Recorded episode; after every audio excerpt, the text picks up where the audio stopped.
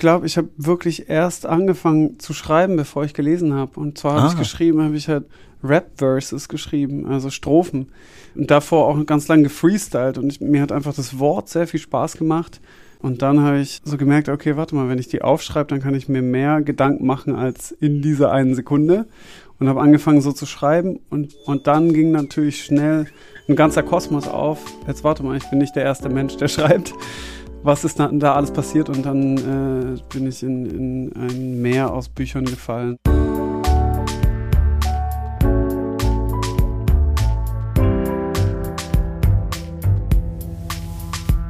Das Lesen der anderen. Prominente Menschen sprechen über Bücher, die sie geprägt haben. Mit Christian Möller. Hallo und herzlich willkommen zu Das Lesen der anderen, einem Podcast, der möglich gemacht wird durch seine UnterstützerInnen bei Steady. Seit der letzten Folge sind neue UnterstützerInnen dazugekommen. Manu und Andreas, so heißen sie und wissen jetzt, dass sie gemeint sind. Herzliche Grüße an euch. Vielen Dank für eure Unterstützung und wie das mit dem Unterstützen geht. Dazu erzähle ich später noch ein bisschen mehr. Jetzt erst einmal zu meinem Gast. Bürgerlich heißt er Markus Winter, aber unter diesem Namen kennt ihr ihn vermutlich nicht, sondern eher unter seinem Künstlernamen Mackes. Mackes ist Musiker, er macht Rap, unter anderem mit den Orsons und auch auf seinen Soloalben spielt Sprechgesang eine wichtige Rolle, aber ich würde eigentlich eher Popmusik dazu sagen. Ziemlich subtile Popmusik und ich empfehle euch, wenn ihr seine Musik nicht kennt, einfach mal in seine Trilogie reinzuhören. Die drei Alben heißen Kids, Tilt und Pool. Letzteres ist gerade erschienen und gleich auf Platz 3 der deutschen Albumcharts gelandet. Lohnt sich aber natürlich nicht nur deshalb, sondern auch, weil die Art von Mackes zu texten einem irgendwie doch schnell klar macht, naja, ich will nicht sagen, dass das jetzt literarischer Pop ist, aber doch schnell klar macht, dass sich da jemand für Bücher interessiert. Und für welche genau, darum geht's jetzt in unserem Gespräch. Mit dem wünsche ich euch viel Spaß gleich nach der Werbung.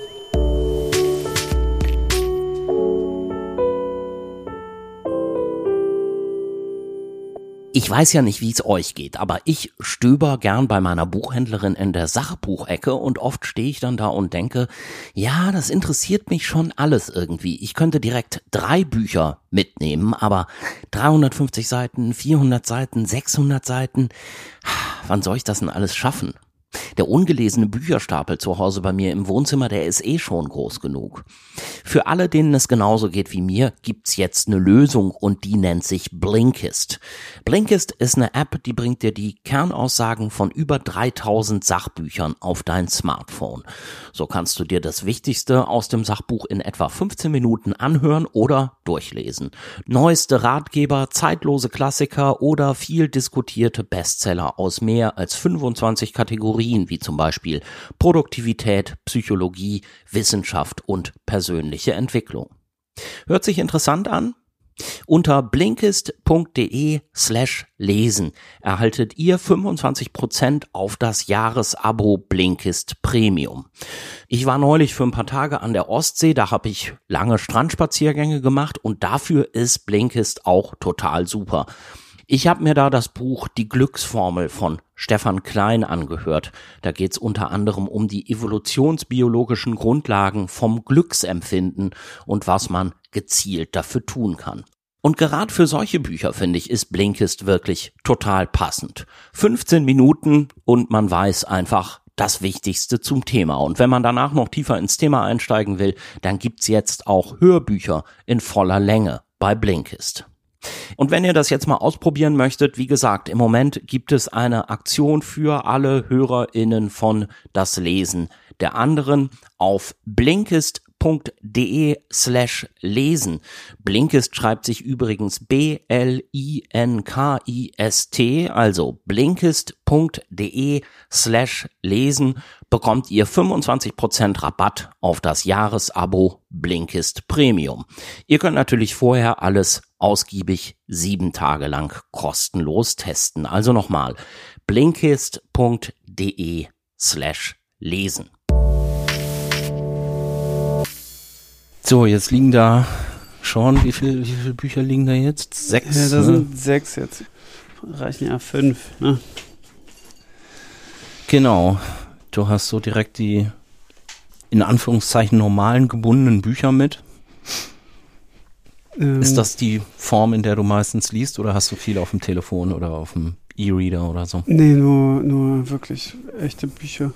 Ich Okay. habe keinen E-Reader und habe auf dem Telefon auch noch nie ein Buch gelesen. Das ist mal konsequent. Da reden wir vielleicht gleich noch ausführlicher drüber. Erstmal herzlich willkommen. Sagt man eigentlich dann Meckes oder sagt man Markus? Ey, man kann Meckes oder Markus sagen, weil es erst ein Spitzname war und dann Künstlername wurde. Deswegen nennen mich sogar auch äh, meine Mutter, mein Vater. Nee, ähm, die meisten sagen Markus, aber kannst machen, wie du willst. Okay.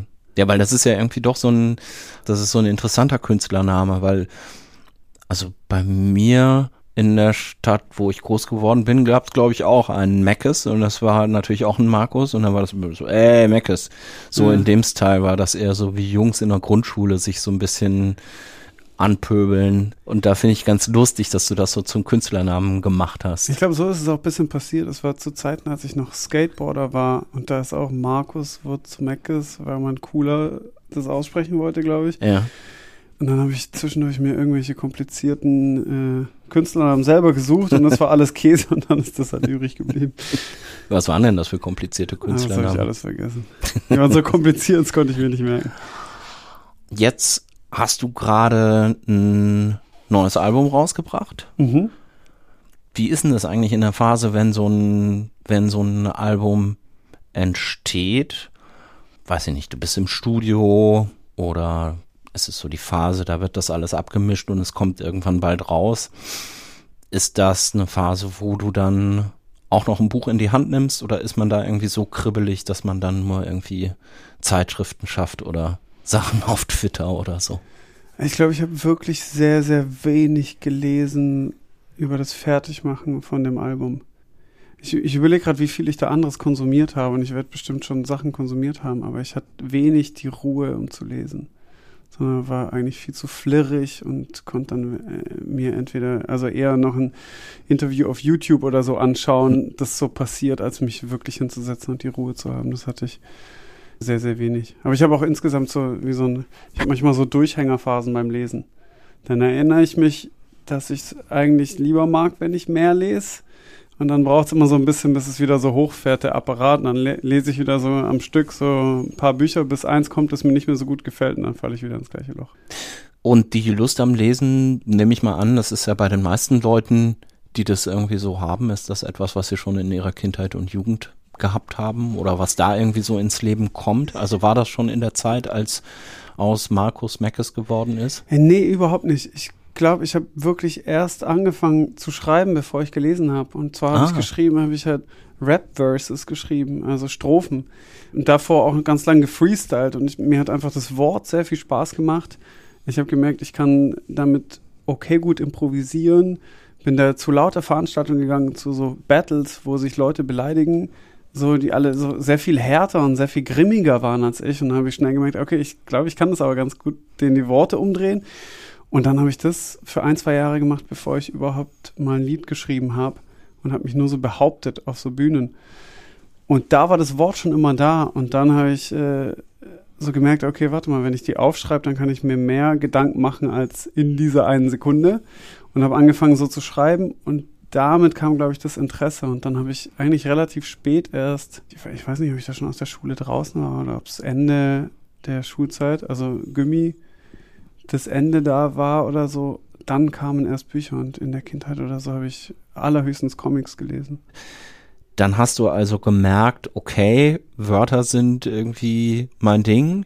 Ich Mhm. brauche da noch mehr von, also mache ich mal ein Buch auf, weil da stehen ja vermutlich viele drin. Oder wie ist das gelaufen? So ungefähr. Also wirklich die Wörter im Moment waren die ersten Wörter. Dann, ah, wenn ich die Wörter festhalte und auf Papier banne, kann ich mir einen Gedanken mehr machen. Und dann ging natürlich schnell ein ganzer Kosmos auf. Jetzt warte mal, ich bin nicht der erste Mensch, der schreibt.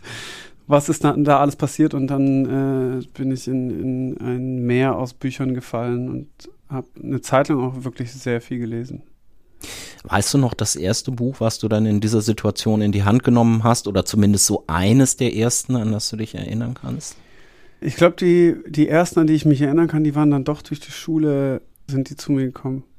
Ich glaube, Katz und Maus von Grass war eins der ersten, die ich mich so erinnern kann. Äh, was gab's denn da noch? Was, was liest man denn da in der Schule? Ja, die Physiker. Maria Stewart, ne? Ja, die. Physiker, ja, Dürrenmatt, klar, sowas. Dürrenmatt, fand Ja. ich super. Das, das war eins der ersten, das, das mich wirklich fasziniert hat, das weiß ich noch. Das ist auch recht früh gekommen. Aber wie hast denn du das dann gemacht? Also bist du dann, konntest du dann zu Hause auf das Bücherregal von den Eltern zurückgreifen oder hat dir ein Kumpel was empfohlen oder irgendjemand anders? Bist du in die Bibliothek gegangen? Ähm, ich glaube, dass es über Freunde kam. Meine Eltern waren jetzt auch nicht die Leser vom Herrn. Da war eher so, dass, dass die eine oder andere CD im Regal stand, aber eher CDs als Bücher. Deswegen da kam es nicht so. Ja, meine Schwester war eine, die krasseste Leseratte überhaupt, aber Mhm. der Stoff war ein bisschen ein anderer als meine, eine große Schwester. Und, und was war das für Stoff? Ah, sie, die hat auch so sehr, sehr viel Fantasy und, und, und in so eine Richtung gelesen. Und dann war es, glaube ich, ich hing immer mit so, äh, mein Freundeskreis waren eigentlich alle ein Stück älter als ich. Und da konnte ich natürlich sehr viel aufsaugen.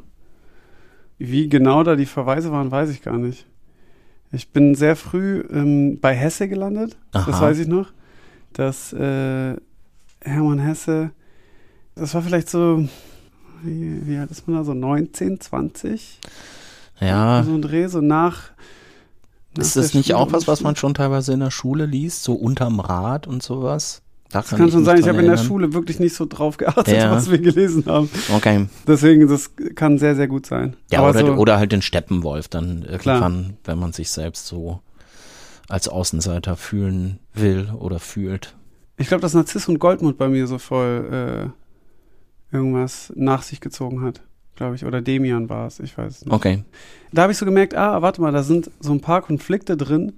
Und wenn man äh, so mal ein, zwei Hesse-Bücher gelesen hat, merkt man, okay, das, das kreist um was ähnliches. Ja. Und als ich das da gelesen habe und mein junger Kopf so gemerkt hat, ah, das sind Konflikte, die ich auch selber haben werde oder habe, Ja. fand ich das sehr, also das hat mir irgendwas eröffnet, dass sich jemand die Gedanken schon mal gemacht hat.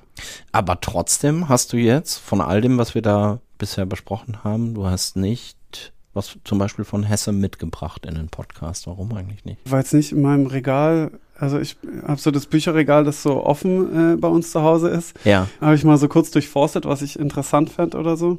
Und ich glaube, da war sogar Demian auch drin, aber da bin ich nicht dran hängen geblieben. Es war aber auch so ein, so ein, das ist jetzt nicht meine All-Time-Classic, die fünf Bücher, sondern ich glaube, dass es in so ein paar Richtungen zeigt, Ja. aber jetzt nicht äh, das, das erste und das letzte Buch davon sein wird. Okay, woran bist denn du als erstes hängen geblieben? Oder was würdest du jetzt als erstes von dem Stapel hier rausgreifen?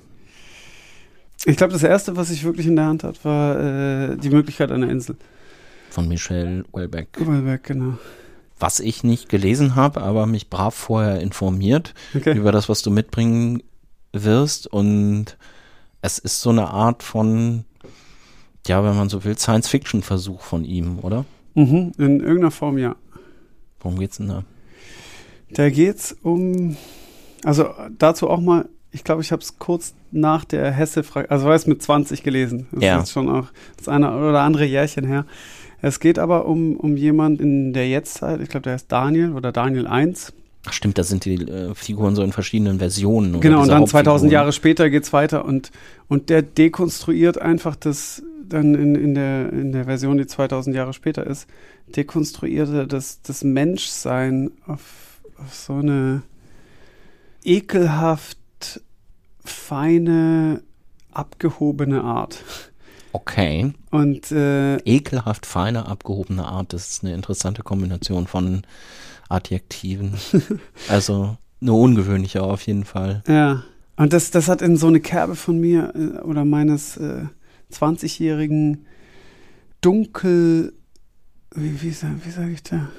Dunkles Ich würde ich nicht sagen, aber so ein angedepressivtes 20-jähriges Ich meiner selbst hat da, ähm, ist da versunken. Genau, in diesem, hat die Möglichkeit einer Insel wahrgenommen und äh, ist auf dieser Insel gestrandet.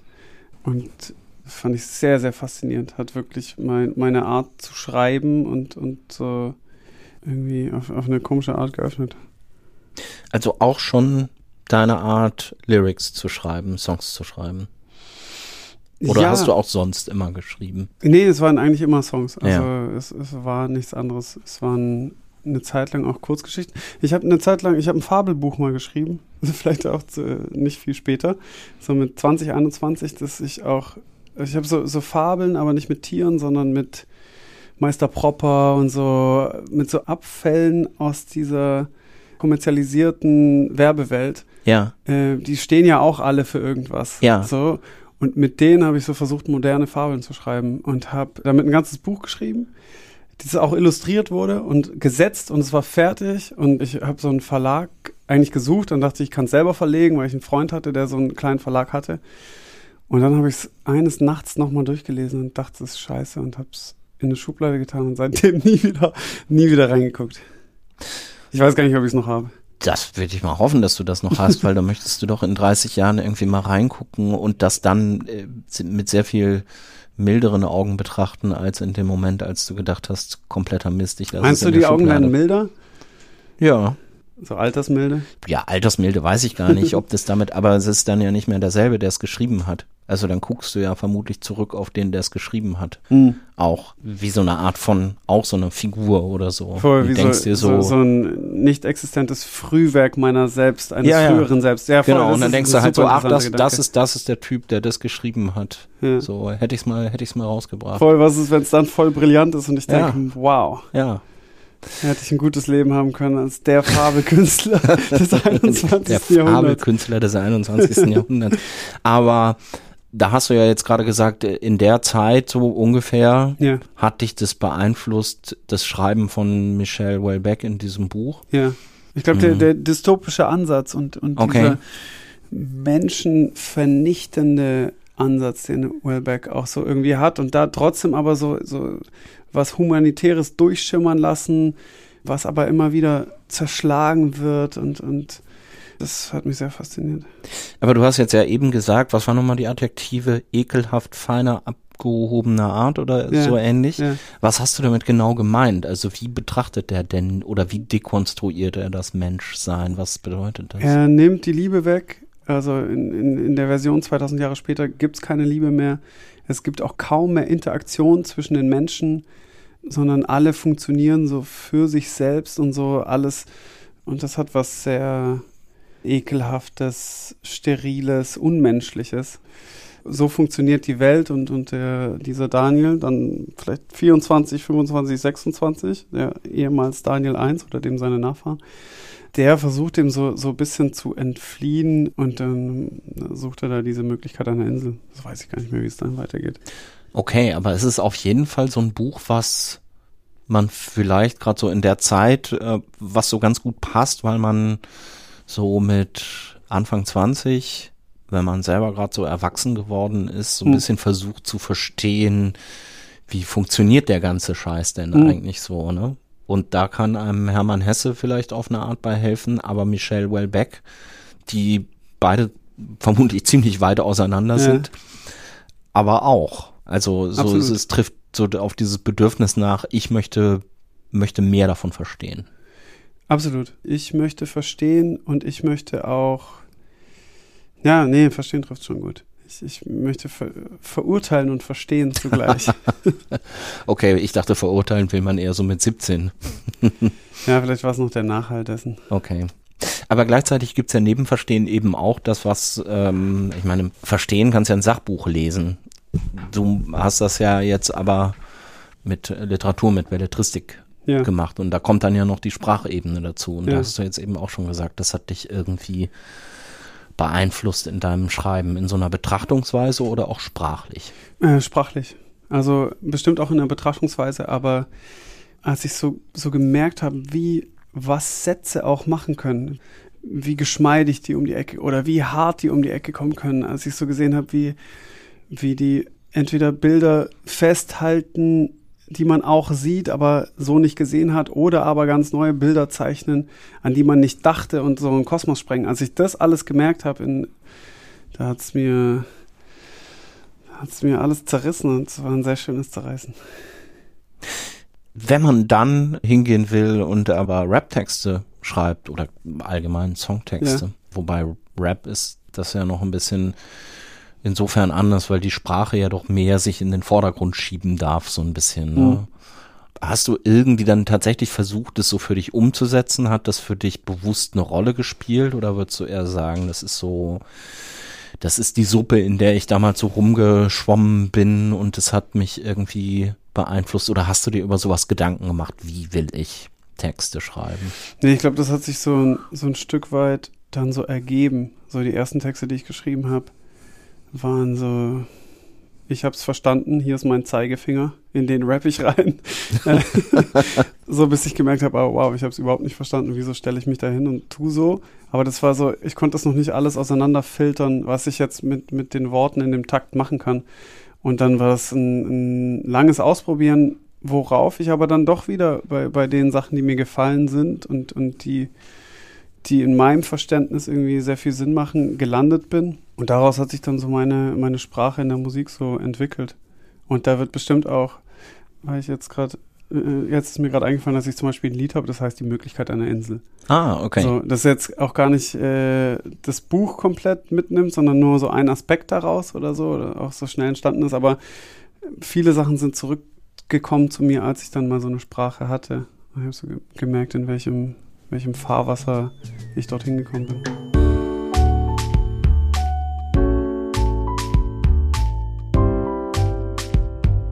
Das Lesen der anderen hört ihr heute mit dem Musiker Mackes und das wird möglich gemacht unter anderem durch Werbung, habt ihr gerade schon gehört, aber auch durch meine UnterstützerInnen bei Steady. Die hören diesen Podcast übrigens komplett ohne Werbung und wenn euch das interessiert oder wenn ihr einfach sagt, cooler Podcast, würde ich gerne unterstützen, Ihr könnt Mitglieder werden bei das Lesen der anderen schon für einen kleinen monatlichen Betrag und der wird sogar noch kleiner, wenn ihr euch direkt fürs Jahrespaket entscheidet. Schaut euch einfach mal um auf das Lesen der anderen.de slash unterstützen. Da werdet ihr dann auch weitergeleitet zu Steady. Ihr könnt eines von drei Mitgliedschaftspaketen wählen. Taschenbuch, gebundenes Buch und gebundenes Buch mit Lesebändchen.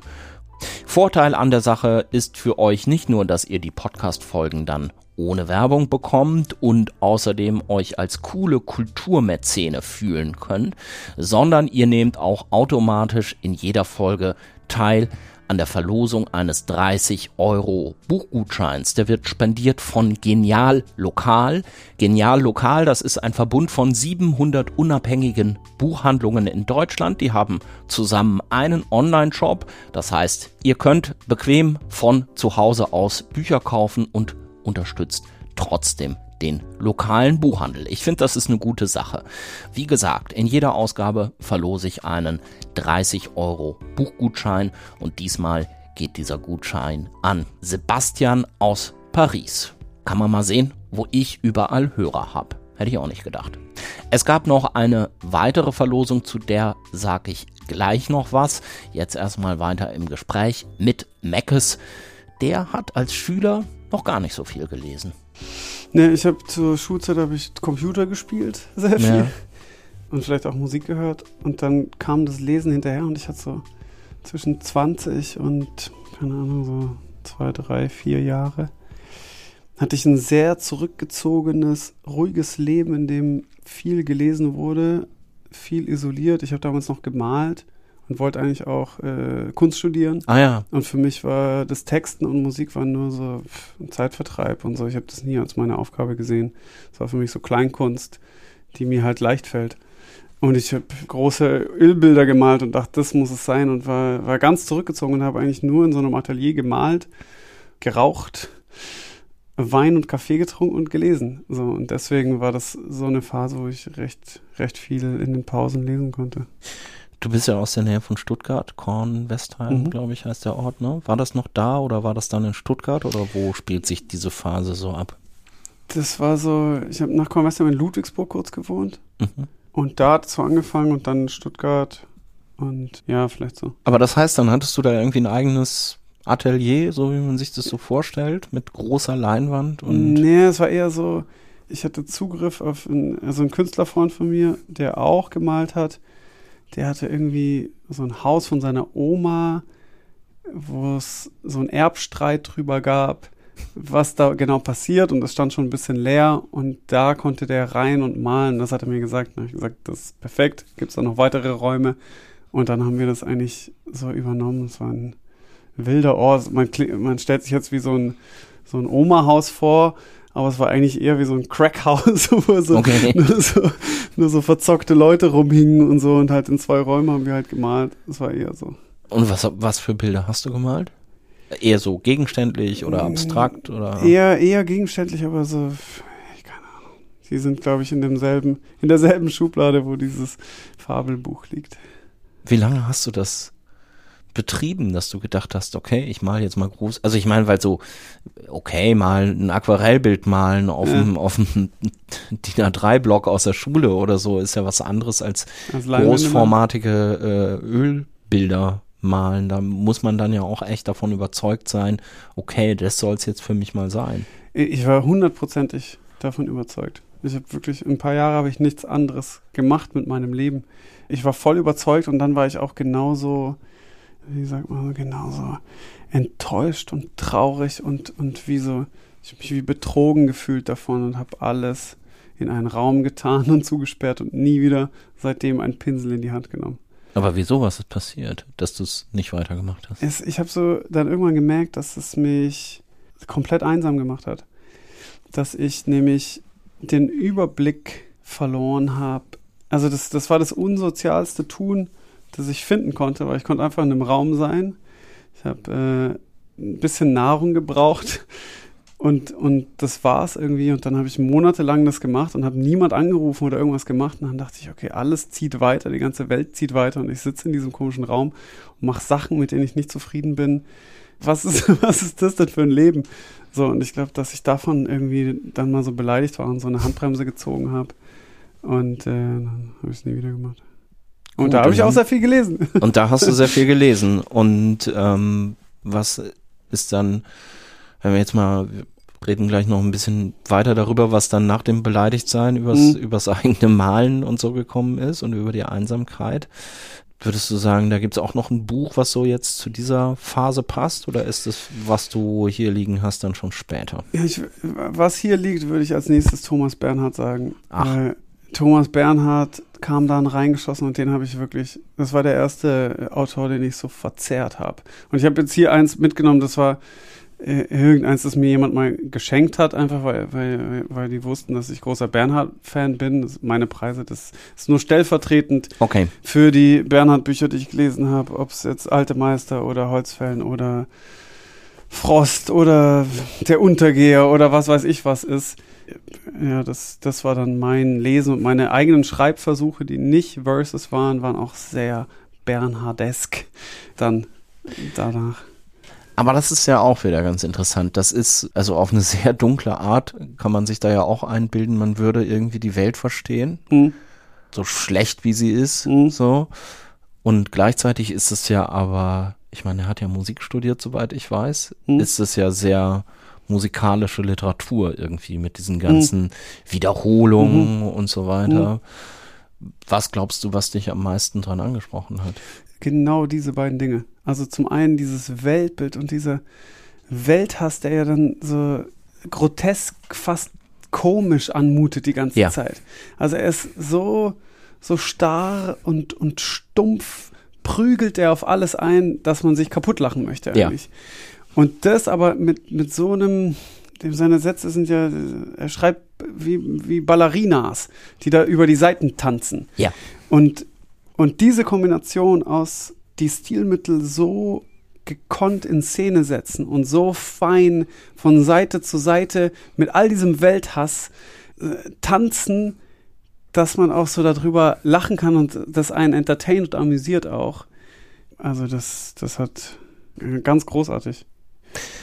Man hat auch immer so ein bisschen den Eindruck, also so wie du das jetzt auch beschreibst, gerade so mit ähm, Ballerina und Tanzen und so, also so eine Leichtigkeit oder was Feines irgendwie auch hat das ja, diese Art von tänzerischem Schreiben, wenn man so will.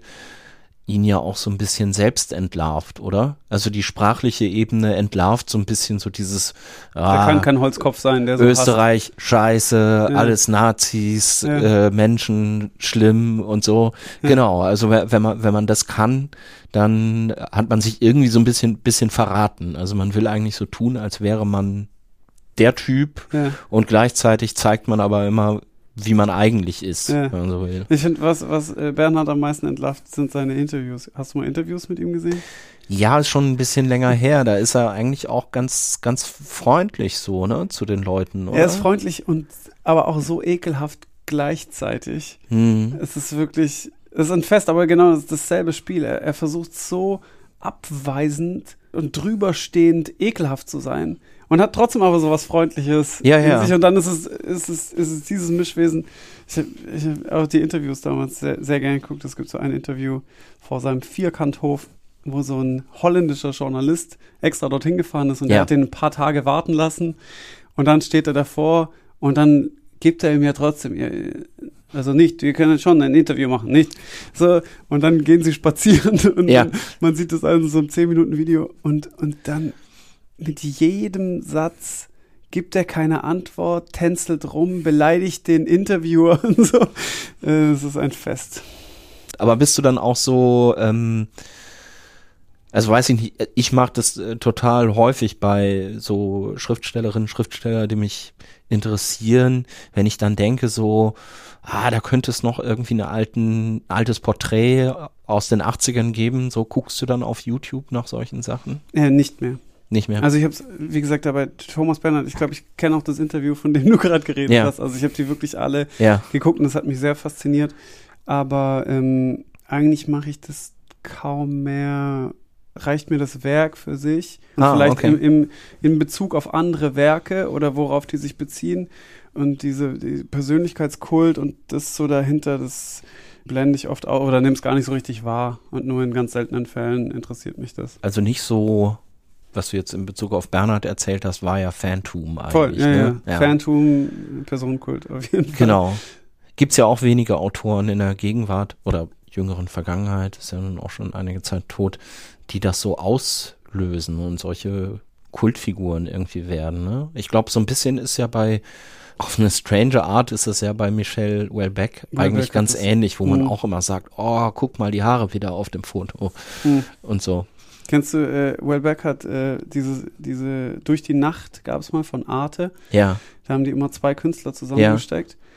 Und da gibt es eine Folge mit Wellbeck, wo er mit so, mit so einem, ich glaube, Opern, ich entweder Theater- oder Operntyp aus Spanien, glaube ich, zusammengesteckt okay. wird. Und das ist das ekligste, was man sich angucken kann. Okay. Ähm, das ist wirklich Sozialwesen 6 minus. irgendwie auch lustig, aber auch so Fremdscham, man, man kann es fast gar nicht angucken. Also anders, aber ja, der, der, anders als Thomas Bernhard. Ja, in, in, in gewisser Weise versuchen sie so was ähnliches anzuzapfen, aber auf, auf so eine unmenschliche Art macht das Wellbeck äh, sehr, sehr köstlich.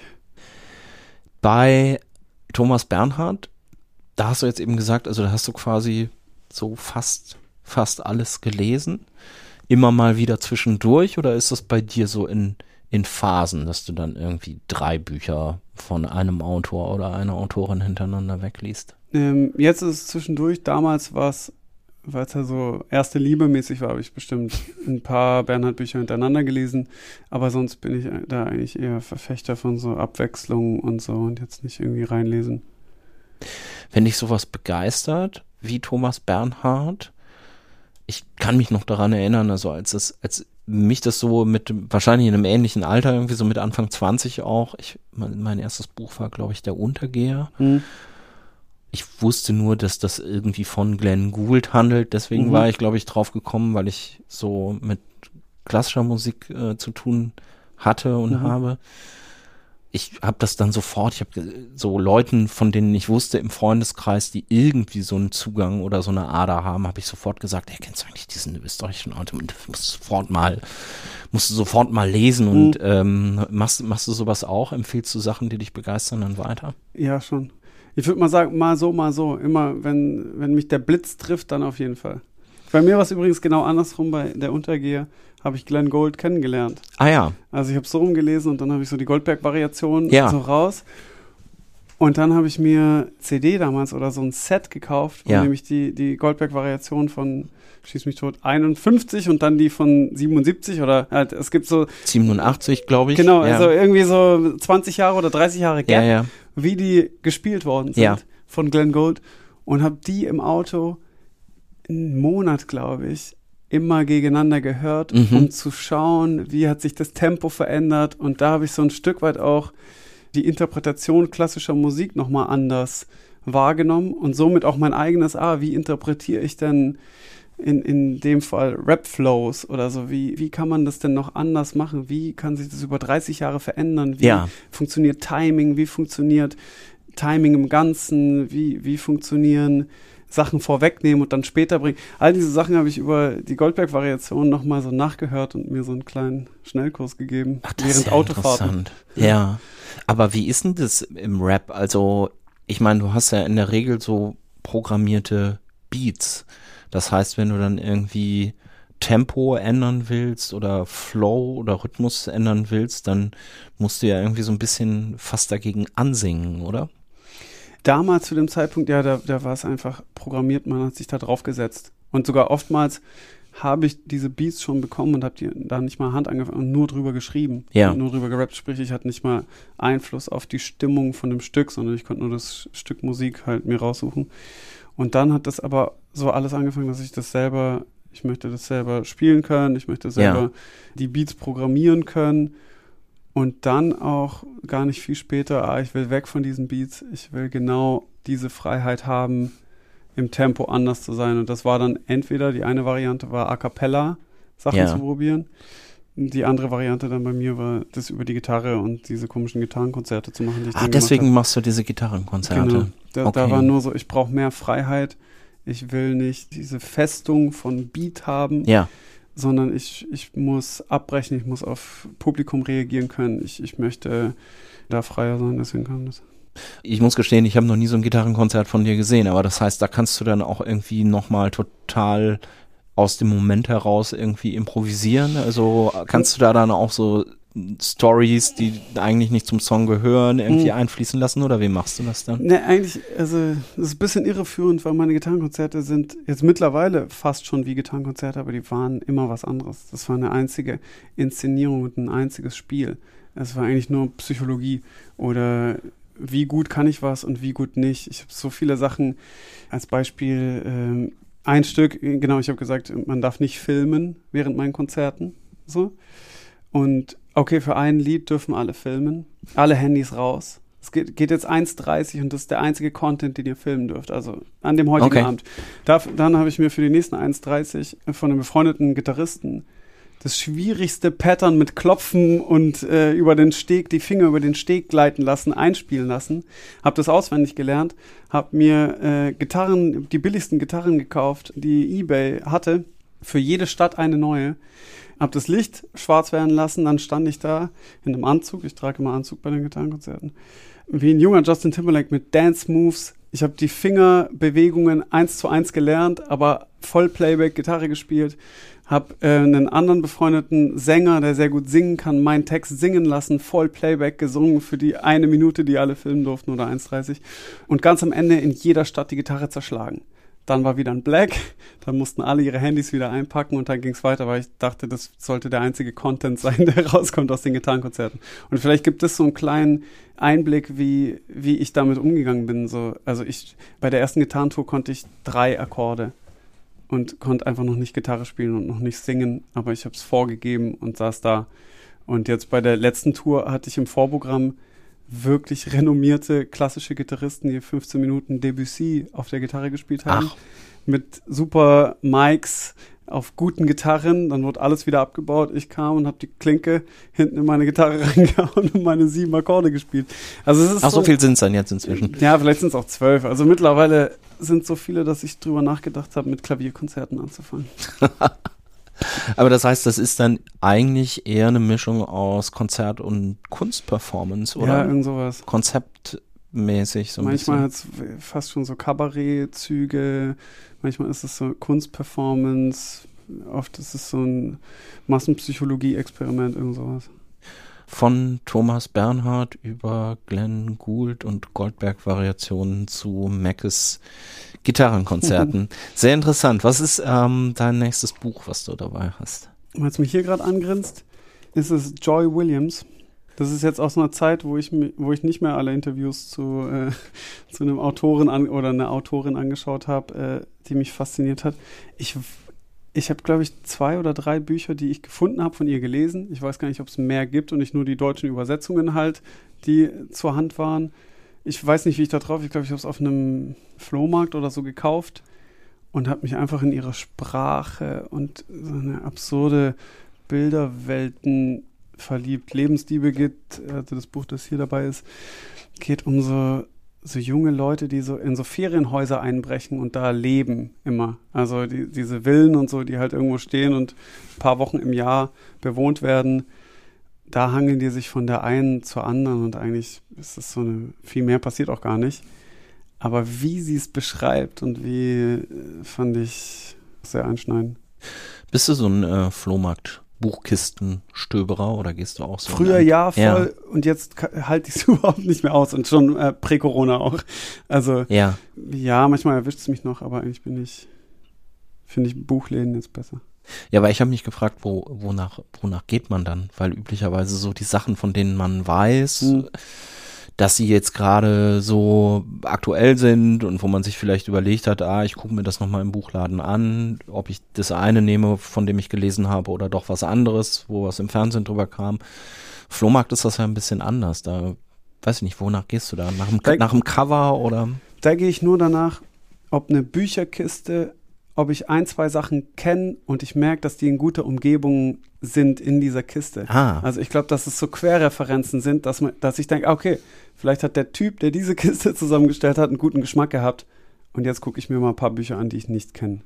Das ist ja so ein bisschen ähnlich wie in einem guten Buchladen. Ne? Bisschen, ja. Weil sonst ist es mir auch zu wild, jetzt irgendwelche Cover mir anzugucken oder das finde ich nicht gut. Obwohl ich dann immer wieder an, an einen Freund von mir damals aus Ludwigsburg denken muss der mir die Geschichte mal erzählt hat, dass er ein Buch auf dem Flohmarkt gekauft hat und es war ein scheiß Buch, aber irgendwo in der Mitte des Buches waren 700 Mark in 100 Mark Scheinen drin. Okay. Und das war damals mein, mein Mitbewohner, Grüße raus an Swanny, äh, seines Zeichens MMA-Kämpfer und äh, begeisterter Leser.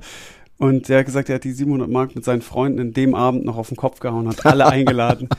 Und diese Geschichte habe ich immer so, wenn ich an Flohmarktbücher denke, denke ich immer an, ich habe jetzt gerade ein Buch gekauft und blätter's durch und da äh, regnen mir die Hunderte entgegen. Das ist, glaube ich, meine einzige Motivation, noch Bücher auf Flohmärkten zu kaufen. Wofür, wofür steht dieses Buch denn für dich? Also für mich? Ähm, ich sage nochmal schnell, weil es eben so ein bisschen Joy Williams Lebensdiebe, genau. Vielleicht eine, für, für eine feine Beobachtung und eine Emotionalität, in so Ritzen finden, wie ich es davor nicht so wahrgenommen habe. Wie gesagt, da passiert gar nicht so viel, aber sie hat sehr ungewöhnliche Winkel, auf sehr gewöhnliche Dinge zu schauen und damit ent entfaltet sich so eine sehr feine Emotionalität. Das ist interessant, weil ich habe jetzt halt zur Vorbereitung natürlich nochmal geguckt, was bringst du so mit? Mhm. Und ich habe dann am Ende gedacht, naja, das wird vielleicht eher so ein Jugendbuch sein, weil ich konnte es irgendwie überhaupt nicht ergoogeln. Oder es, ich fand nur noch irgendwie so, ja, gebraucht Taschenbuch für 99 Cent oder gebraucht mhm. gebundenes Buch für 1,99 oder so. Und hab, weil ich das schon mal in einem anderen Fall hier in der Sendung so hatte, da dachte ich, na ja, dann ist das vielleicht irgendetwas aus den 90ern, was eher so in die ganz frühe äh, Lesephase mhm. bei dir noch fällt, aber das ist es ja jetzt nicht. Nee, ich würde es auch in eine, in eine frühe Lebephase trotzdem reinstecken. Aber was ich auch lustig finde, ich habe auch nie richtig recherchiert. Weiß ich fand die richtig gut zu einem Zeitpunkt. Ja. Und habe, glaube ich, zwei Bücher oder drei Bücher, die ich damals finden konnte, genau auf diese Art. Und ich habe aber auch nie weiter recherchiert, sondern ich habe es bei den drei Büchern belassen. Die habe ich auch alle ein paar Mal gelesen. Und dann hat die so ihr kleines Podest gehabt und ich habe nie den Namen dann nochmal gegoogelt oder auf YouTube eingegeben oder so, sondern das waren halt die drei Bücher von Joy Williams in einer gewissen Lebensphase. Ich habe jetzt Bock, das mal wieder zu lesen. Es kommt mir selber so unbekannt vor, wenn ich sie liegen sehe. habe gerade so ein, zwei Sätze mir angeschaut und ich glaube, ich werde es mal wieder lesen. Ist es denn ungewöhnlich für dich, dass du. Nö, anscheinend nicht. Jetzt wollte ich gerade fragen, ob es ungewöhnlich für dich ist, dass du Bücher wieder liest, aber so wie es jetzt klang, machst du das Ey, hin und wieder. Kaum. Also von, von ihr hatte ich so wenig Bücher, also weißt du, da gab es keine neuen Bücher, Ja. zumindest nicht in meiner Welt, dass ich deswegen Bücher nochmal gelesen habe. Aber sonst habe ich mir, glaube ich, ein paar Mal vorgenommen, weil ich das irgendwie besser lernen oder verstehen wollte über so ein erneutes Lesen. Aber ich glaube, ich habe es fast nie gemacht, weil ich dann doch zu faul oder zu sehr am Neuen interessiert bin. Wie zum Beispiel an dem großartigen Werk Abficker Beats mit TZ. Was ich natürlich auch nicht ergoogeln konnte, nachdem es auf deiner Liste stand, aber es klärt sich jetzt gerade so ein bisschen. Sag du mal, wo das mit zu tun hat. Ich gucke gerade, äh, es ist, ähm, es sind Aufkleber auf einem Buch drauf. Und zwar ist es ein Buch von Yoko Ogawa, Das Museum der Stille, eine Japanerin. Und ich glaube, ich fand das Cover so schrecklich. Und jedes Mal, wenn ich das Buch in der Hand hatte, dass ich das überklebt habe mit Abficker Beats Klebern, die ich damals hatte. Grüße raus an meinen Freund äh, Dings, den Chef von Abficker Records. Und die habe ich da drüber geklebt, so dass ich auch bis heute, ich wurde vorhin gefragt, welches Buch das ist, als ich hierher gekommen bin und die Bücher so vorgestellt habe. Ich konnte mir den Namen nie merken von der Autorin oder wie das Buch hieß, weil es war immer verklebt. Wahrscheinlich habe ich es auch deswegen rausgezogen aus dem Buchregal, weil ich so dachte, ah, cool, was, was war denn das nochmal für ein Buch, das Abfickerbeats Buch? Dann habe ich gesehen, das war das Museum der Stille und das fand ich einfach ein sehr, sehr poetisches Buch.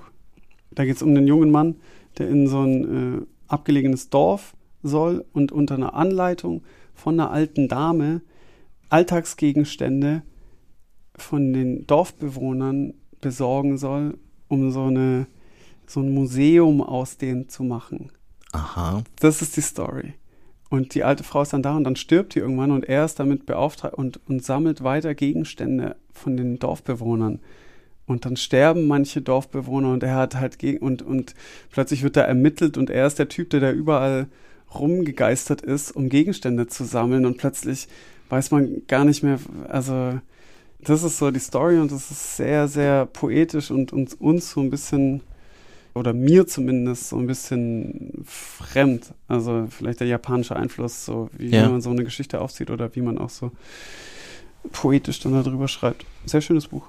Ja, es ist so ein bisschen, also zum, zum Schluss wäre jetzt, wenn dann Polizei ermittelt, klingt es natürlich so ein bisschen krimimäßig, weil es ja auch so, oder Thriller-mäßig, weil es ja so ein bisschen rätselhaft irgendwie auch ist. Und man dann vielleicht nicht genau weiß, ob einem der, der Typ auch was verschweigt. Also Hm. falls der das ist, der Hm. das erzählt, oder? Also ich, ich weiß es auch nicht mehr ganz genau, es ist auch schon wieder ein paar Jahre her, dass ich es gelesen habe. Aber es ist erstaunlich, es hat sich sehr unkrimimäßig angefühlt. Ja. Auch wenn da so dann der Mord auftaucht. Aber natürlich ist, sobald Tod in Literatur auftaucht, ist klingelt eine Alarmglocke. Auch wenn es Bisschen. nur ganz leise ist. Ja, oder sobald Polizei in der Literatur Ja. auftaucht, oder? Ja, dass man selber auch zum Polizisten wird. Nee, ich, ich glaube, ich war weiterhin stiller Beobachter einer poetischen Szenerie in dem Buch, selbst nachdem der, der Kommissar kam.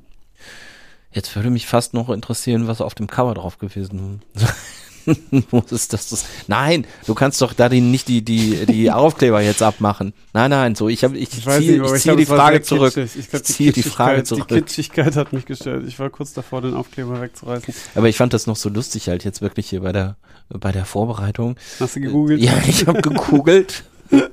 Und bin dann natürlich auf die Webseite, weil e- ehrlich gesagt, so äh, bin ich in der Szene nicht drin, dass mir das Label, Hm. ist es, ne, glaube ich, Hm, das- Stuttgart, was gesagt hätte oder dass ich es mehr als einmal gehört hätte und ähm, irgendwie traut man sich auch nicht so ganz, es zu googeln, also zumindest nicht die beiden Begriffe separat, ohne, ohne Anführungszeichen Abficker. drumherum. Mhm. Ja.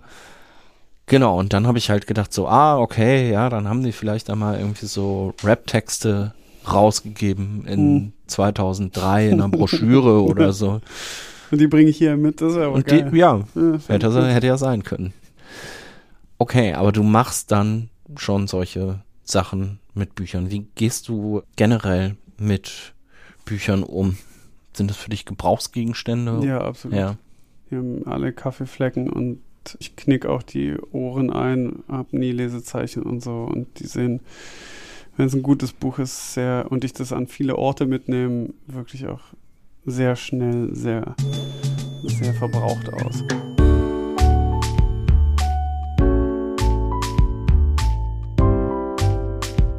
Das Lesen der anderen hört ihr und wenn euch dieser Podcast gefällt, dann wollt ihr ihn vielleicht unterstützen. Das geht, wie gesagt, am besten bei Steady und zwar schon für einen kleinen monatlichen Betrag, der dann sogar noch kleiner wird, wenn ihr euch direkt für ein Jahrespaket entscheidet. Das Lesen der anderen.de slash unterstützen ist die Adresse, da könnt ihr euch mal umsehen, aus drei Supporter-Paketen auswählen und der Vorteil besteht unter anderem auch darin, dass ihr hier immer mal wieder an Verlosungen teilnehmen könnt als Steady SupporterInnen. In der letzten Folge gab es zu gewinnen zwei persönlich signierte Exemplare von Wolfgang Niedeckens Buch über Bob Dylan. Ihr konntet euch als Steady Supporter per Mail melden und eins davon gewinnen und gewonnen haben Simone und Philipp. Ihr hört per Mail von mir. Ich wünsche euch viel Spaß mit dem Buch und es gibt auch in dieser Folge wieder was Exklusives zu gewinnen. Das hört ihr gleich. Jetzt geht's aber erstmal weiter im Gespräch mit Meckes. Wir kommen zum das Lesen der anderen Fragebogen, der immer so ungefähr kurz nach der Mitte oder irgendwann in mhm. diesem Podcast auftaucht, wo ich meinem Gast kurze Fragen stelle und er dann hoffentlich kurze Antworten okay. darauf gibt. Dein Haus brennt. Du darfst drei Gegenstände mitnehmen. Einer davon ist ein Buch. Welche Gegenstände nimmst du mit und welches ist das Buch? Das Buch ist mein Notizbuch. Zählt es als Buch oder?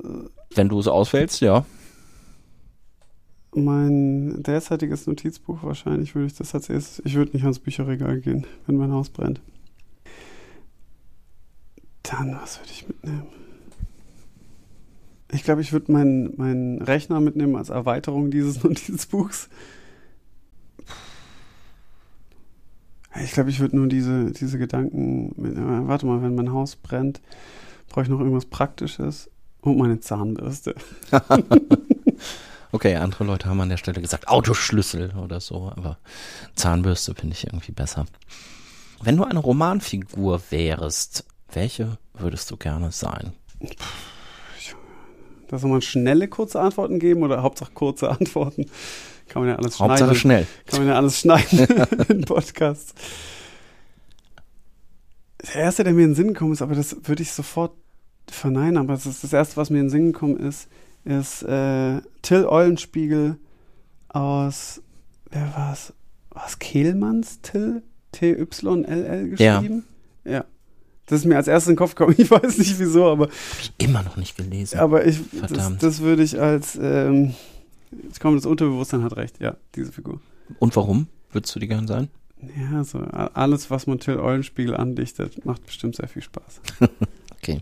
Wenn du mit einem Schriftsteller, einer Schriftstellerin vergangener Jahrhunderte oder Jahrzehnte sprechen könntest, mit wem und worüber?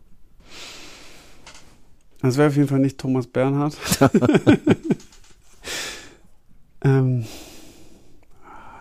irgendjemand super historisches. Fällt mir denn da? Also es können auch vergangene Jahrzehnte und nicht Jahrhunderte sein. Ja, ne? ja einfach für die Romantik und so Hemingway. Hemingway? Ja. Und worüber würdest du mit ihm reden? Das weiß ich noch nicht. Whisky? Ich würde trinken und, und dann, ich hätte gar nicht, gar nicht so viel von ihm gelesen und so, einfach nur fürs Klischee.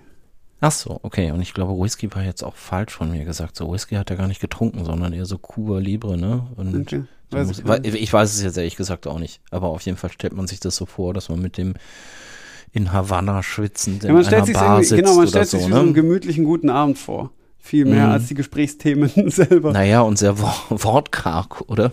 Ja. Wenn er so ist, wie er literarisch ist, dann spricht er auf jeden Fall in sehr kurzen Sätzen. Na, ich glaube, dass der mit dem trinkst und der redet lange Sätze und ist eigentlich sehr lustig und schreibt nur so kurz. Ach so. Aber ich habe nie ein Interview mit Hemingway gesehen, nur mit Bernhard. Hast du einen bevorzugten Leseort? Gerne das Meer, wenn ich es dann mal da habe. Und sonst, oh, ich habe mir das schon lange nicht mehr ausgesucht. Ich bin jetzt so ein Zwischendrin-Leser. mich schon lange nicht mehr unter, unter den einen Baum gesetzt zum Lesen oder in meinen Lesesessel zu Hause. Ich glaube, das im Moment ist es zu Hause auf so einem Sessel. Hast du schon einmal an einem sehr unbequemen Ort oder in so einer sehr unbequemen Haltung gelesen und trotzdem weitergemacht, weil es so spannend war? Ja, oft, wenn ich im Bett abends noch lese, das finde ich immer wieder unbequem. Ja. Immer wieder aufs Neue, weil ich glaube, dass ich auf dem Rücken starte und dann irgendwann auf der Seite liege, wenn ich müder werde und dann dieses Buch halten und auf der Seite liegen und den Kopf so halb schräg nach einer Weile, das kann nicht gut gehen und das habe ich bestimmt schon überstrapaziert. Aber ich werde auch schnell müde, deswegen bestimmt auch nicht so sehr. Ich finde ja auch immer die Lampenfrage irgendwie so schwierig, bis man das mal geklärt hat, dass das irgendwie nicht zu präzise aufs Buch leuchtet mhm. oder auch nicht so allgemein, dass man dann immer gucken muss, wirft man jetzt irgendeinen Schatten auf die Seite und mhm. so. Das finde ich immer so ein bisschen bisschen ähm, mitteloptimal. Wie ist dein Bücherregal sortiert? Kreuz und quer und sind die Bücher von mir und von meiner Freundin kreuz und quer durcheinander. Und wir haben so im Wohnzimmer so eins, wo so, wo so die meisten Romane sind. Und dann habe ich so im Arbeitszimmer noch so eine Rückseite von einem Schreibtisch, wo aber eher so Kunstbücher und so Krempel ist. Muss man Bücher, die man angefangen hat, zu Ende lesen oder brichst du die auch ab, wenn es dir nicht gefällt? Ich finde es ein bisschen wie, wie Beziehungen. Man sollte die nicht leichtfertig wegschmeißen, aber wenn es keinen Sinn macht, dann hör auf. Eselsecken oder Lesezeichen? Eselsecken. Warum?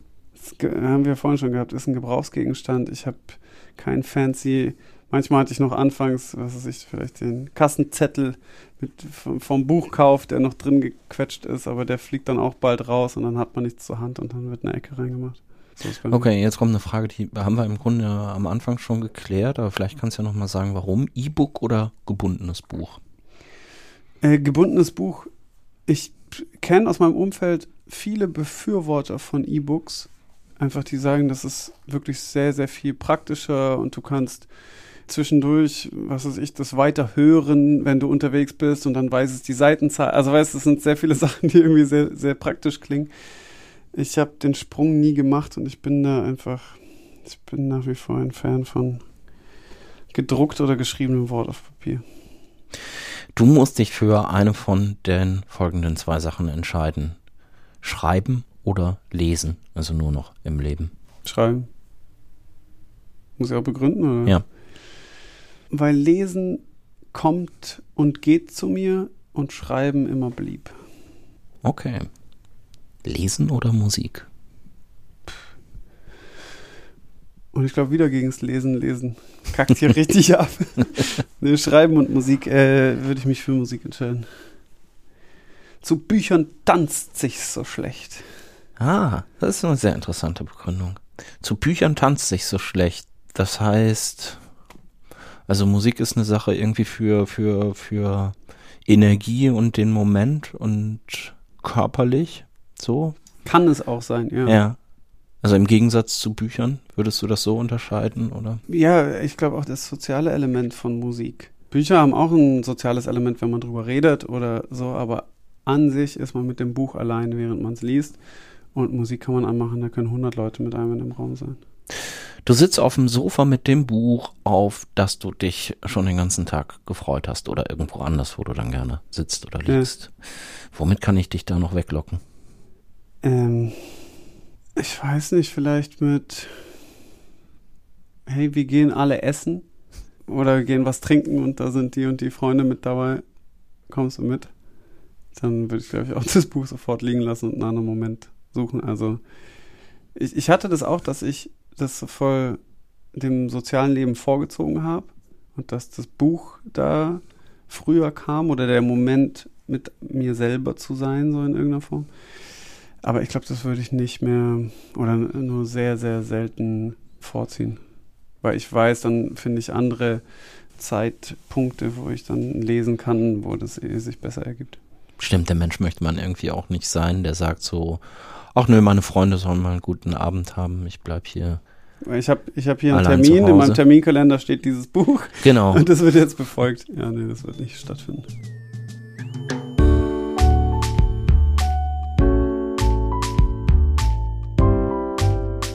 Das Lesen der anderen. Gleich geht's weiter mit den Büchern von Mackes und eins davon, das könnt ihr, wenn ihr Steady Supporter seid, sogar gewinnen, nämlich eine Sammlung mit Kurzgeschichten von Clemens Setz, einem Autor aus Österreich. Vielleicht folgt ihr ihm auch auf Twitter und es dürfte euch dann nicht entgangen sein, dass er in diesem Jahr den Büchnerpreis bekommt, also den wichtigsten deutschen Literaturpreis. So viel kann ich jetzt schon verraten. Bald ist Clemens auch hier im Podcast zu hören. Und wenn ihr Steady Supporter seid und Bock habt, vorher schon was von ihm zu lesen, dann schenkt euch Meckes nämlich einfach sein mitgebrachtes Buch von Clemens Setz. Welches Buch das ist, das hört ihr gleich. Jetzt schon der Hinweis für euch als Steady Supporter einfach eine kurze Mail schreiben an mail at daslesen der anderen.de mit dem Betreff Setz, S-E TZ und dann seid ihr bei der Verlosung dabei. Und jetzt geht's weiter mit Meckes Büchern. Kommen wir zu deinem nächsten Buch. Was hast du noch dabei? Ich habe noch dabei, ich habe das eine Buch, das ich in meiner Auswahl erst dabei hatte und dann wieder runtergezogen habe und dann wieder drauf getan hat, nachdem ich hier gemerkt habe, dass du es auf deinem Zettel stehen hast. Ja. Das war 100 Augen. Von Samantha Schweblin oder Samantha Schweblin, aber ich glaube, die ist aus Lateinamerika oder so, ne? Ich glaube es, ja. Also ich glaube nicht aus Schweblin, also nicht aus dem Schwabenland ist es nicht. er ist nicht Herr, aber könnte auch sein, weil da gibt es auch 100 Augen.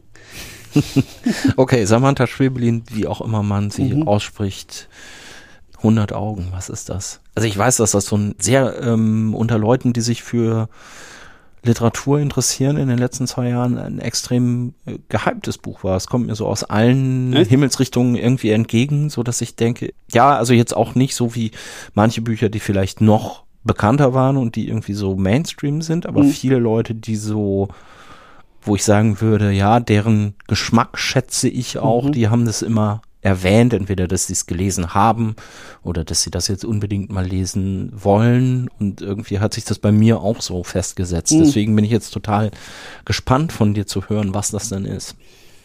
Das ist ein Buch über, ich würde mal sagen, so die über die über moderne Kommunikation. Und zwar ist der, der Plot in dem Buch, ist, dass es sogenannte Kentuckys gibt oder Kentuckys je nachdem, wo sie herkommt, Samantha. Und das sind so, so kleine Wesen auf Rädern, die per Remote steuerbar sind, die eine Webcam haben, die man sich kauft und bei sich zu Hause hat, die nicht kommunizieren können. Die können nur beobachten und rumfahren und man weiß nicht, wer am anderen Ende ist. Und man kauft es aber und geht so eine, eine Beziehung ein mit einer fremden Person und gibt das eigene Leben preis. Auf der anderen Seite kann man sich die Codes für diese Kentuckys kaufen, Kentuckys, und hat einen Zugang und weiß aber nicht, wie der gekoppelt ist. Der ist irgendwo auf der Welt, kauft man einen Zugang zu so einem Gerät und hat einen Einblick in ein anderes Leben.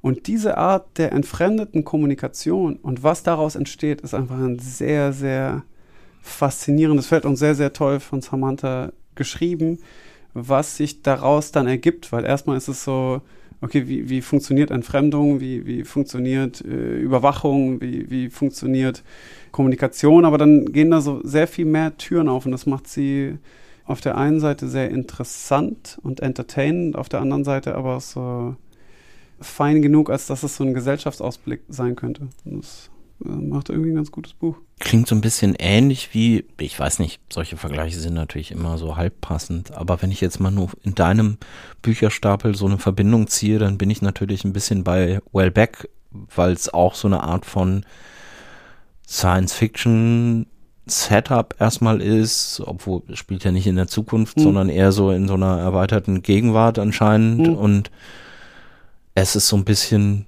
dystopisch. Mhm, das auf jeden Fall könnte denken, irgendwie, dass das auch eine irgendwie eine Black Mirror Folge oder so sein könnte. Ja, ja. Hat, hat auch so ein Geschmäckle davon. Ja. Aber irgendwie auch, also was ich jetzt, so wie du es beschreibst und auch was äh, ich bisher darüber gehört habe, das ist jetzt nicht so, dass man sagen würde, ja, es ist Science Fiction oder es ist dystopische Literatur. So genau, das ist, das ist nämlich überhaupt nicht, sondern es ist irgendwie so fein und so nah. Ich glaube, der Unterschied ist, dass Wellbeck wird man immer denken, ah, das ist in 2000 Jahren. Das Ja. ist so ein, so ein komisches Gedankenexperiment, wie die Menschen ohne Liebe vor die Hunde gehen, äh, ausformuliert. Ja. Und Samantha Schweblin ist so, das ist heute. Das ist einfach heute. Das ist nicht eine nahe Zukunft, sondern das fühlt sich genau an wie heute. Und, Mhm. und die Beobachtung und so ist auch so fein und man ist viel eher gekoppelt an eine Kommunikation und eine Beziehungsform, wie man sie jetzt schon führt, als an eine, die man sich vorstellt in 100 Jahren oder was weiß ich. Und das macht es sehr interessant, weil es äh, einfach über, über diese Feinheit und die Verortung in was Bekanntem genau nicht wie so ein dystopischer Zukunftsroman schmeckt.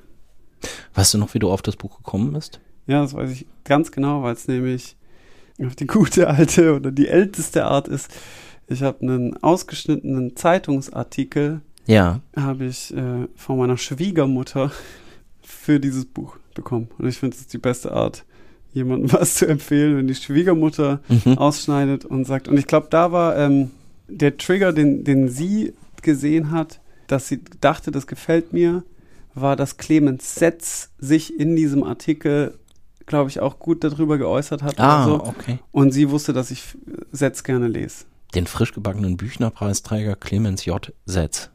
Stimmt, Sagen wir jetzt mal. irgendwie, Vor gestern, glaube ich. Also Ja. bevor wir es aufzeichnen. ja, Ja. hat auch meine Schwiegermutter mir geschrieben, dass er also so, er so jung sei für diesen Preis. Ja, ist er wahrscheinlich, ne? Ja, also Clemens Setz hat den Artikel geschrieben, den Nee, der, der wurde da irgendwie, ich weiß nicht, ob er den Artikel geschrieben hat oder ob er da Er wurde zitiert erwähnt oder wurde wie? oder Ah, genau ja, ja. als so Okay. äh, irgendwie als Referenz oder so. Das weiß ich nicht mehr genau. Auf jeden Fall war, war der Name Setz drin und deswegen hat's wurde es mir irgendwie empfohlen und äh, zu Recht tolles Buch. Und den hast du jetzt auch noch dabei. Sehe Genau. ich hier. Die Liebe zur Zeit des Malstädter Äh, Kindes. ein Kurzgeschichtenbuch. Ich dachte, da habe ich auch so stellvertretend eins eingepackt. Ich glaube, ich habe seine Romane alle gelesen. Da, auf, den, auf ihn bin ich gestoßen vor, vor einigen Jahren, als ich so im, im Buchhandel meines Vertrauens, ja. der aber da erst frisch mein Buchhandel des Vertrauens wurde. Da bin ich in einem neuen Buchladen entdeckt, so bei, bei mir in der Ecke. Und der umgezogen ist nämlich. Bin so rein und hab so gesagt, hey, ich, ich habe gerade überhaupt keine Ahnung. So, ich lese gerne. also ein paar Sachen und, und es war ein super Verkäufer, der mit mir so ganz so in Ruhe da war. Und dann haben wir so ein paar Sachen durchgeredet und dann irgendwann später habe ich auch so, äh, ist Bernhard nämlich auch gefallen. Ja. Und dann hat er über die Bernhard-Referenz so Sätze, und ich weiß nicht nur, ob sie, weil sie beide Österreicher sind oder wie das so Mhm, zustande kam. Auf mhm. jeden Fall war das so relativ locker und er hat mir damals, ich glaube, Indigo war das erste Buch oder so. War bei mir auch das erste Buch, was ich von Clemens gelesen habe, glaube ich. Ja. Ja. Und dann fand ich so die, die Art der Sprache und wie so Metaphern da funktionieren und so traumhaft und dann habe ich da durchaus sehr viel gelesen. Die Liebe zur Zeit des Mahlstädter Kindes, auch wenn es jetzt nur stellvertreterhaft Mhm. ist, gibt's da in diesen Geschichten irgendwas, wo du sagen würdest, das hält das so zusammen? Es gibt ein Thema oder so? Ja, weißt du, die, es, die Geschichte, die äh, titelgebende Geschichte geht um so um das Mahlstädter Kind. Das ist eine, äh, eine Kunstskulptur auf dem Marktplatz einer Stadt, die aus niemals erhärtetem Lehm ist. Und tagsüber kommen die äh, Dorfbewohner hin und himmeln das an und finden die Kunst toll. Und nachts prügeln sie drauf ein. Und der Künstler hat es so quasi der, der Stadt oder dem Dorf zur Fertigstellung übergeben. Und das entwickelt so eine Dynamik, wo halt Liebe und Hass sehr nah da sind. so. Und das ist so die, die, die Geschichte, die wahrscheinlich auch, also deswegen heißt es ja danach, irgendwie so das um, umreißt, was, was da drin ist. Ich glaube, die beste Geschichte finde ich, äh, heißt braune Tiere oder kleine braune, kleine braune Tiere. Finde ich am besten. Und ich finde auch, dass Kurzgeschichte nicht sein Steckenpferd ist. Also im Sinne von nicht so sein Bestes oder wie? Mm, Ja, irgendwie, ich liebe alle, also jetzt rein literarisch und wie die Form ist, das ist, glaube ich, nicht sein äh, Nummer eins in, auf seinem eigenen Podium. Aber manche trifft er so unfassbar gut, dass es das sein kann und die anderen haben all diese Ideen und Gedanken, diese we äh, weirden Setschen Ausflüge, die, die ich einfach sehr feiere. Es ist schon sehr viel so, so ging mir das zumindest bei Indigo. Es ist sehr viel so weirdes alternatives Internetwissen auch Mhm. in diesen Büchern Voll. drin. Ne? Also Ja, man, man fängt sofort an, irgendetwas nachzugoogeln Voll. und so. Also bei Indigo. Was ja so ad ad absurdum geführt wird bei Bot. Das ist ja dann nur noch quasi dieses weirde Internetwissen. Das ist, glaube ich, das ist das, der Aufhänger, dass nicht er das Buch geschrieben hat, sondern ein Bot das geschrieben hat. Aus seinen Aufschrieben für das Buch hat ein Bot das einfach zusammengesetzt. Ach die doch, Worte. ja doch, das habe ich gelesen. Ich Genau. vergesse nur immer ganze Bücher. Und, und plötzlich sind ja nur noch Querverweise auf irgendwelche merkwürdigen Sachen, die er, ähm, Ja. die er aus dem Internet rausgezogen hat und dekonstruiert so äh, die Romanform voll und so. Und jetzt auf dem letzten, in dem letzten Buch mit den Plansprachen war es ja noch mehr, also was die Dekonstruktion geht voll, voll weiter und genau mit, also man kommt bei was ähnlichem an, was du gerade meintest. Also dieses hier kenne ich noch gar nicht, aber ich glaube, ich hatte nämlich eh so auf dem Hinweg hier jetzt gedacht so, ach Mensch, super mit Clemens Setz und nachher gehst du nochmal in den Buchladen und holst dir nochmal irgendwas von Clemens Setz, was du noch nicht gelesen hast. Und das finde ich jetzt super, weil dann hole ich mir nämlich die Liebe zur Zeit des Mahlstädter Mahlstädter Kindes. Ja, wenn du willst, lass ich es dir auch einfach da, dann musst du mehr in den Buchladen gehen. Ja, das ist jetzt, ähm, weiß ich gar nicht, ob ich das annehmen kann. Ist das ich so schon der, weniger das nach so, Hause tragen. Ach so, das ist so dein Style, aber dann hast du dein, dein Buch nicht mehr. Ich habe es ja schon gelesen. Bist du so jemand, der das dann auch so im, im Treppenhaus auf, äh, auf einen Absatz legt oder so? Nee, das habe ich noch nie gemacht. Nee. Ja, aber du gibst gerne Bücher weg, wenn du möchtest, dass Ja, andere jetzt Leute habe ich mir so lesen. gedacht und wenn ich es mal wieder lesen will, dann kaufe ich es mir nochmal. Ich würde sagen, wir machen das einfach so. Du schreibst da jetzt gleich was rein und wir verlosen das unter den HörerInnen von Das Lesen der anderen. Okay, oder so. Wunderbar. Super Stapel Bücher, den du hier mitgebracht hast. Jetzt bist du ja wieder unterwegs ähm, und machst, machst Gitarrenkonzerte. Mhm. Hast du irgendwie was zu lesen dabei dann oder geht dann in der Zeit, wir hatten es ja eben schon von Platte produzieren Mhm. und so weiter. Also ist jetzt so die, die Kribbeligkeitsphase, wo du dich dann unterwegs auf so ein Buch nicht einlassen kannst. Ich merke wieder, dass es ansteigt und dass ich wieder lese oder verstärkt lese. Deswegen werde ich da hoffentlich auch wieder Bücher dabei haben. Das letzte, was ich jetzt dabei hatte, war Eurotrash von Kracht. Hab Ja. ich gelesen. Wollte ich auch noch. Das war das letzte. Und jetzt habe ich lustigerweise nach 15, 20 Jahren kein Bernhard mehr lesen, hat mir ein Orsons Bruder aus einer Kiste, während wir essen gegangen sind, hat er so eine Buchkiste gesehen, hat so für jeden, der am Tisch saß, ein Buch rausgezogen. Und mir hat er. Thomas Bernhard mit Ja aus dieser Bücherkiste. Und das kannte ich nicht. Und jetzt habe ich ein Bernhard-Buch, das ich nie gelesen habe. Und das lese ich gerade. Und da habe ich so aber gemerkt, okay, wow. Und es ist gut, weil eh, lustig, ich habe das auch mal aus irgendwie so einer, entweder aus einer Bücherkiste gezogen oder im Antiquariat mitgenommen, weil irgendwie so, ja komm, ein Euro, nimmst du das auch nochmal mit. Und dann habe ich das aber nie gelesen. Ja, ich, ich tat mir auch erst schwer, ich muss mich erst wieder abbremsen. Also es ist manchmal wie wenn man so alte Filme guckt, Ja. Muss man erst wieder so die, das Tempo haben, um das überhaupt anzugucken. Und da hatte ich auch so das Buch und dachte so, okay, ich lese mal einen Satz rein. Und dann war ich auf Seite 3 und es war immer noch der Satz. Und war so, okay, ich brauche eine andere Ruhe, äh, um das zu lesen. Jetzt mal schauen, ich weiß noch nicht, ob ich, wie, wie tief ich da eintauche. Was würdest du sagen, bedeuten dir Bücher so im Allgemeinen? Hm. Ich finde, Bücher sind oftmals eine Abkürzung irgendwohin. Ich glaube, die, die sind mir Abkürzungen. Man liest ein Buch und dann kommt man woanders raus. Ein bisschen ist man auch jemand anders. Und in letzter Zeit war es nicht die Abkürzung, die ich genommen habe, sondern eher so die Mahn, das Mahnmal, dass ich mal wieder die Abkürzung nehmen könnte. Das hat das so ein bisschen abgelöst und jetzt versuche ich wieder so eine stetigere Beziehung mit Büchern zu führen.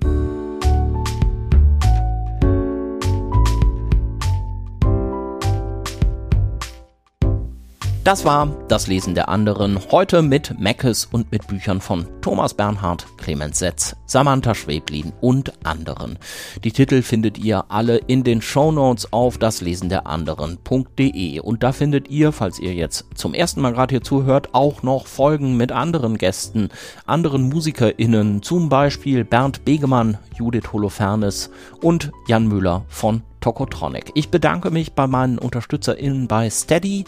Wenn ihr auch dabei sein wollt, schaut doch mal auf das Lesen der anderen.de slash unterstützen. Wie gesagt, jede Folge verlose ich hier einen Buchgutschein im Wert von 30 Euro von Genial Lokal und in dieser Folge außerdem ein Buch von Clemens J. Setz aus der Sammlung von und persönlich signiert von meinem Gast Meckes.